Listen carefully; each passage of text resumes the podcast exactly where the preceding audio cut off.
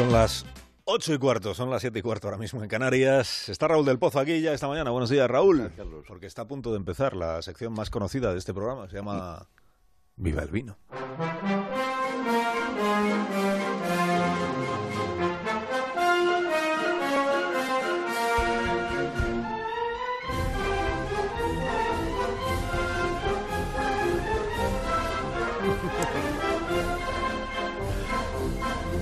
Cuando tú quieras, maestro.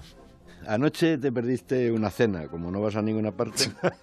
Sí, estuvimos en el Madrid de los Austrias, donde hay que estar. Si no me invitáis. Y escuché las siguientes opiniones. Turul tenía cara de penado, de rejado y de rajado, dijo Antonio. En su monótono y gris discurso no pisó la senda de la Constitución, pero es el más sectario y fanático de los independentistas. La trena es mano de santo.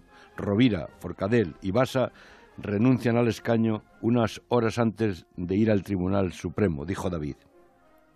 Es que estos no querían que el Estado todavía mata, dijo Arturo. Como las camisas de Zara encogen después del primer lavado, dijo Galán. Los de la CUP han hecho tururú a Turul, dijo Ignacio. Y todos recordaron con emoción cómo en un valiente y valeroso discurso Inés Arrimada, el sol del vino, le recordó a Turul que no son sus ideas las que lo han llevado a la ruina, sino sus actos. Me explicó Margarita Roble que hoy Yarena nos dará las claves, yo soy, me dijo Margarita, razonablemente optimista a la vista del procedimiento.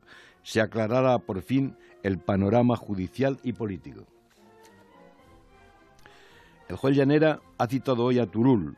Era el Galápago del 3%, el hombre del frat de la familia Puyol. El plan C, el plan C del proceso y uno de sus cerebros. Es que se querían marchar sin pagar la cuenta y hacer una república supremacista, pero eso lleva un trámite, ¿no? Así como los ladrones de antes se escondían en las iglesias para huir de la justicia, estos corruptos se tapaban con la bandera y se escondían en el Parlamento. Y la izquierda radical por fin ha despertado y ha abandonado al nacionalpopulismo. Es que el soberanismo ha perdido la mayoría y puede haber elecciones en verano o cualquiera sabe. En el día ciago para el independentismo, Felipe González ha dicho que ojalá no metan en la cárcel a ninguno de los soberanistas. Si ellos han incumplido la ley, nosotros tenemos que ser exquisitamente garantistas.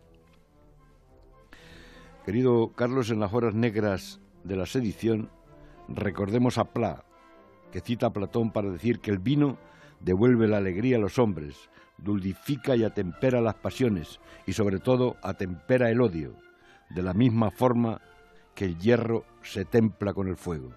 Así que viva la Constitución y viva el vino.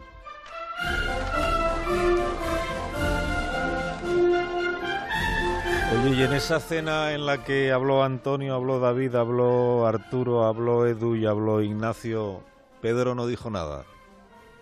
Pedro no, Ah, Pedro también. Sí, sí. no me digas más. Eh, que tengas un buen fin de semana. Es que tengo tantos Pedro en mi vida. Claro, claro, claro. Pero solo uno se llama... Pedro Cuartango. Ahora seguimos.